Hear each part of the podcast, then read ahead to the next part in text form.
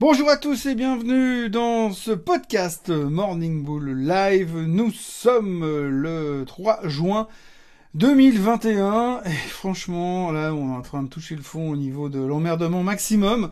Euh, je sais bien que la patience est donc euh, la mère de toutes les vertus, mais alors là on touche euh, à la version champion du monde de la patience, hein, avec des marchés qui font virtuellement pas grand chose, si ce n'est s'exciter avec AMC, GME et Tutti Quantis qui frisent un niveau de conneries absolument hallucinant dans les marchés.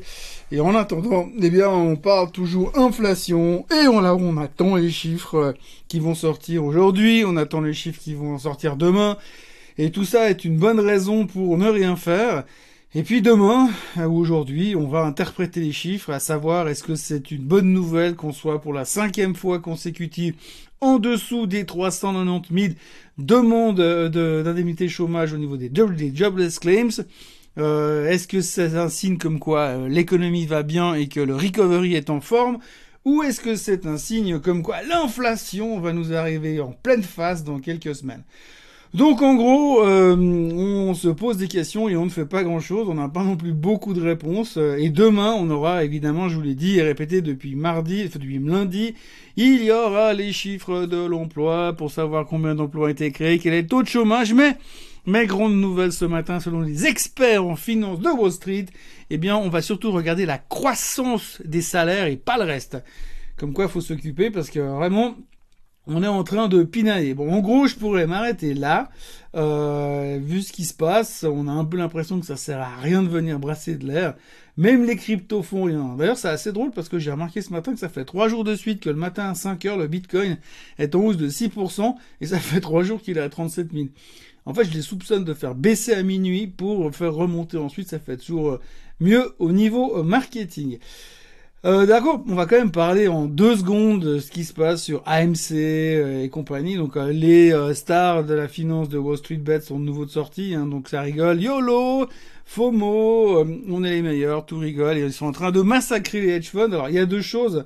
c'est que AMC a fait quasiment 100% de hausse malgré après avoir été stoppé. donc on voit que ça continue à aller dans le délire délirium très mort au maximum pour fêter ça, visiblement. Ces abrutis chez AMC, ils ont encore offert les popcorn gratuits dans les cinémas. Donc là, on est en train de... Les mecs, ils gagnent pas une thune, ils sont en demi-jauge ou en tiers de jauge dans les salles de cinéma, ça fait neuf mois qu'ils sont fermés.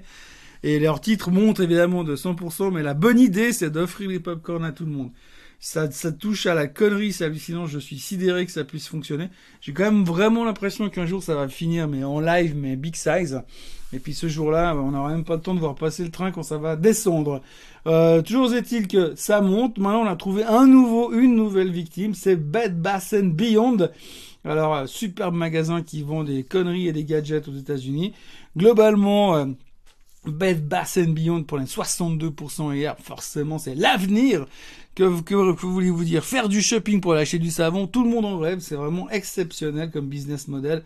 Voilà, donc ça cartonne dans tous les sens. Et puis alors les hedge funds continuent de vouloir shorter le marché. Euh, je pense qu'un jour ils auront raison, mais entre deux, ça va quand même faire très très très très très mal. Les montants perdus sont hallucinants et les gars ils persistent et signent à vouloir shorter. Je pense qu'un jour effectivement ils auront raison, mais pour l'instant c'est juste n'importe quoi. Mais bon, il faut quand même en parler. Bref, euh, je vais donc pas avancer au niveau. En fait, ce qui s'est passé hier, je vous ai dit que, eh bien, j'avais de moins en moins de personnes euh, qui posaient de questions et que j'avais quasiment plus de questions auxquelles répondre.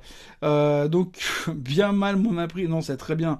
J'ai reçu une avalanche de questions. Alors évidemment, je peux pas y répondre à toutes tout de suite, mais je vais les faire au fur et à mesure.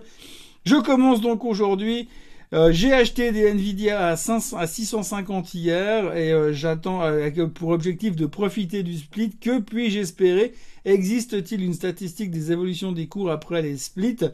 Aujourd'hui, alors écoutez, il n'y a pas de statistique parce que on dit simplement, c'est pas une règle empirique ni économique ni rien du tout. En fait, c'est simplement que quand vous avez une action qui vaut très cher, vous excluez naturellement une partie des investisseurs.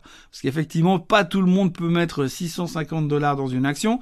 Donc, le jour où elle est divisée par 4, naturellement, vous générez plus d'achats. Et comme la tendance sur Nvidia est positive, eh bien, euh, la logique voudrait que effectivement, eh bien, ça continue de monter. C'est ce qui s'est passé sur Apple la dernière fois, c'est ce qui s'est passé sur Tesla la dernière fois. Maintenant, les pourcentages de hausse, on va dire que c'est entre euh, entre 2 et 10%. Faut pas non plus penser que ça va faire monter le titre de 80%. Par contre, sur la presse, c'est que derrière, bah, il y a, quand même l'engouement et le côté positif sur Nvidia qui pourrait imaginer qu'elle monte en direction des 700 dollars assez rapidement, enfin 700 dollars euh, après split. Et, euh, et donc du coup, euh, voilà ce qu'on peut attendre. Aujourd'hui, vous gagnez de toute façon déjà 20 dollars puisqu'elle est à 670 en la clôture hier soir. Euh, donc, mais par contre, c'est difficile de vous donner vraiment une statistique. Globalement, c'est un peu le truc classique. Et comme aujourd'hui, les gens ne réfléchissent plus très très loin, dès qu'il y a une boîte qui split, ça monte derrière. Alors la hausse, ça sera déterminé. Hum, vous attendez pas non plus à, à arrêter de travailler parce que Nvidia ouvre à 1200, l'équivalent de 1200 dollars. Non, ça sera plutôt, je pense, du 680, euh, 690, mais il n'y a pas de statistiques non plus parce que effectivement, c'est pas une science exacte. Et il arrive aussi que après split, il y ait des actions qui ont baissé. Ça n'a pas l'air d'être le cas pour Nvidia, mais ça arrive aussi. Donc voilà où on en est. Question de si on est investi à long terme, donc pas de perspective de trading, pourquoi mettre un stop loss? Est-ce vraiment obligatoire? Si on pense qu'à long terme le titre montera, même si entre deux un crash boursier se produit Alors effectivement, vous avez raison si vous investissez dans une boîte euh, et dans laquelle vous comptez à la limite en racheter à la première occasion, parce que de toute façon vous avez euh, euh, la, la, la, réflexion de dire je la revendrai dans 10 ans, voire jamais, type Warren Buffett, euh, vous n'avez pas besoin de mettre de stop loss. Moi, quand je parle de stop loss, en tant que, euh, que, spécialiste entre guillemets et quand je fais des recommandations, je suis obligé de mettre des stop loss en termes d'assurance pour pas que les gens se retrouvent avec des positions qui vont euh, baisser encore de 30 ou 40% euh, Maintenant, quand vous avez un titre sur le long terme et que vous suivez une tendance, effectivement, vous pouvez ne pas mettre de stop loss parce que vous êtes convaincu que ça va remonter derrière.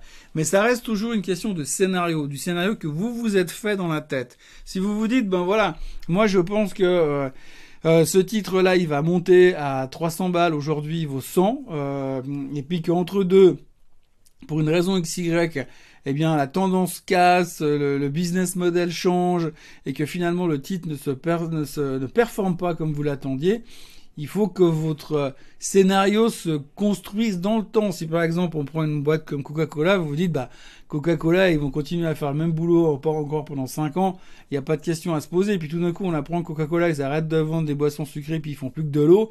Euh, il pourrait y avoir un impact sur le titre parce que vous avez plus la même société. Donc à ce moment-là, euh, votre scénario ne fonctionne plus. Donc il faudra prendre une décision à un moment donné. Et donc probablement que le titre changera de direction et vous devrez avoir un stop loss pour vous dire il y a mon scénario ne fonctionne plus. C'est juste pour avoir des alertes aussi pour vous dire attention il y a un truc qui joue plus dans ce que j'avais prévu. C'est pour ça que je parle de stop loss. Mais c'est vrai que si vous achetez une boîte et vous décidez d'acheter, d'acheter, d'acheter et d'acheter encore, eh bien a priori euh, il n'y a pas forcément de raison de le mettre. Mais si vous voulez moi comme je viens du trading à la base, j'ai toujours fonctionné comme ça et euh, je me sens relativement plus à l'aise pour me dire au moins si jamais il se passe un truc, euh, si vous êtes archi convaincu et qu'il y a un crash boursier, si vous vendez votre position à moins 20%, qu'elle perd 50%, vous pourrez toujours la racheter plus bas. Voilà.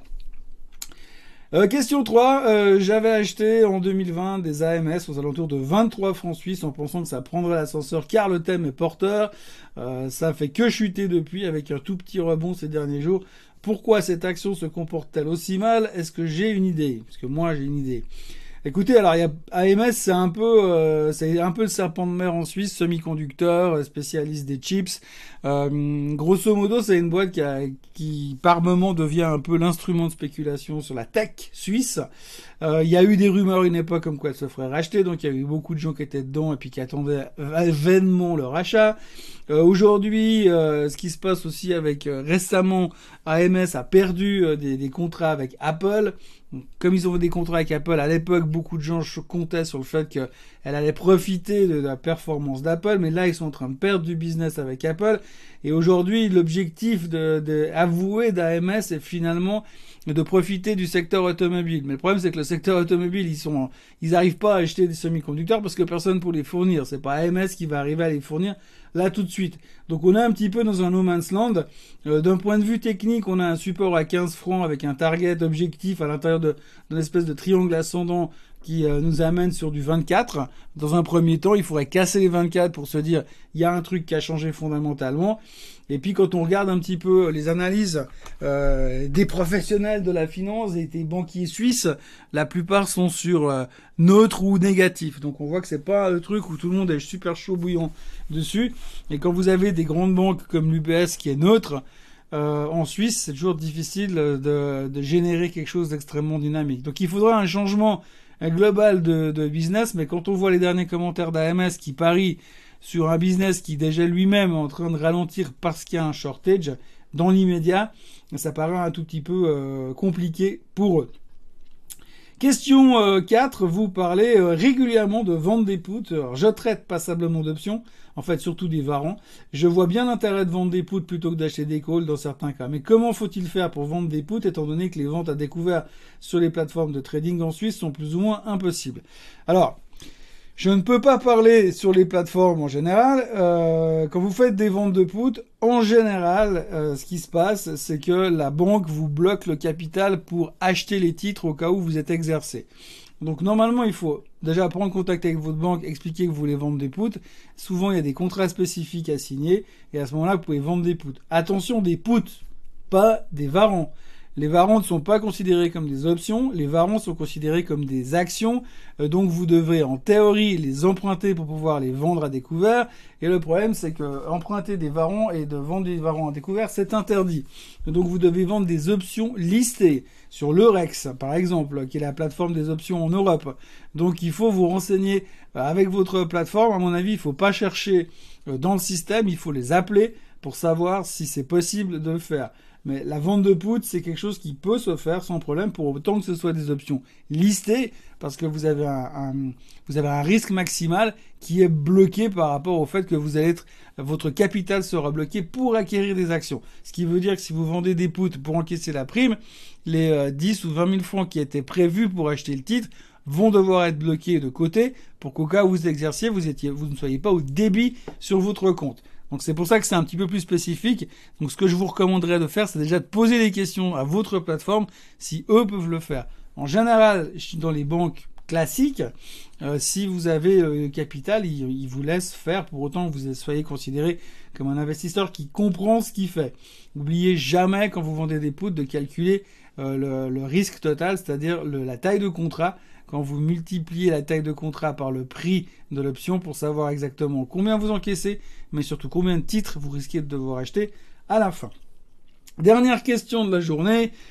Je suis plutôt un investisseur débutant, je cherche à acheter des obligations chinoises pour diversifier et m'assurer un rendement plutôt que de garder du cash.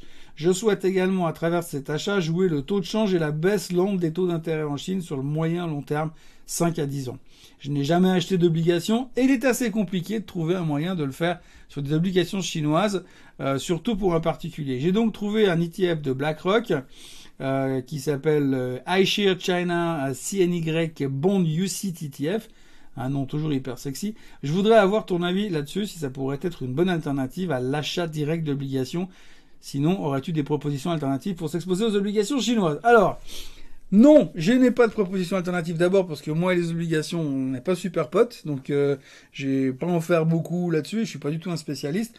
Par contre, une chose est certaine, c'est que si vous voulez faire des obligations sur la Chine, oui, prenez un ETF, prenez un fonds obligataire spécialisé sur la Chine, parce que allez vous lancer euh, dans de l'obligataire chinois. Si vous ne connaissez pas le pays, si vous n'êtes pas un spécialiste de la comptabilité chinoise, et si vous n'êtes pas un spécialiste en général des obligations chinoises, c'est hyper risqué parce que plus d'un se sont brûlés sur euh, la qualité de certaines sociétés euh, chinoises qui ont tendance à pas dire euh, toute la vérité rien que la vérité. donc méfiance, si vous prenez un ETF, au moins vous serez diversifié et le gérant de l'ETF, lui, en tous les cas, est censé savoir ce qu'il fait. Euh, donc j'aurais clairement, pour surtout quand vous mettez au début plutôt investisseur débutant, euh, je me mettrais clairement sur un tracker comme le iShare de, de, BlackRock, sans aucun doute. Et je ne vais même pas proposer autre chose parce que le reste me paraîtrait complètement abracadabrantesque, comme disait Jacques Chirac, d'aller risquer autre chose que ça sur les obligations chinoises. Voilà, c'est tout ce qu'on pouvait raconter aujourd'hui. C'était beaucoup ce matin. Euh, je vous souhaite une excellente journée et je vous retrouve demain pour continuer à répondre à vos questions et pour alors euh, interpréter ces magnifiques chiffres qui vont nous tomber dessus euh, dans les quelques prochaines heures.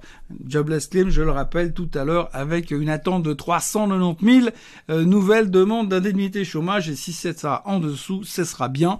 Restera à savoir si c'est bien ou si c'est mal en fonction du risque d'inflation ou de la fête liée au recovery économique. Passez une excellente journée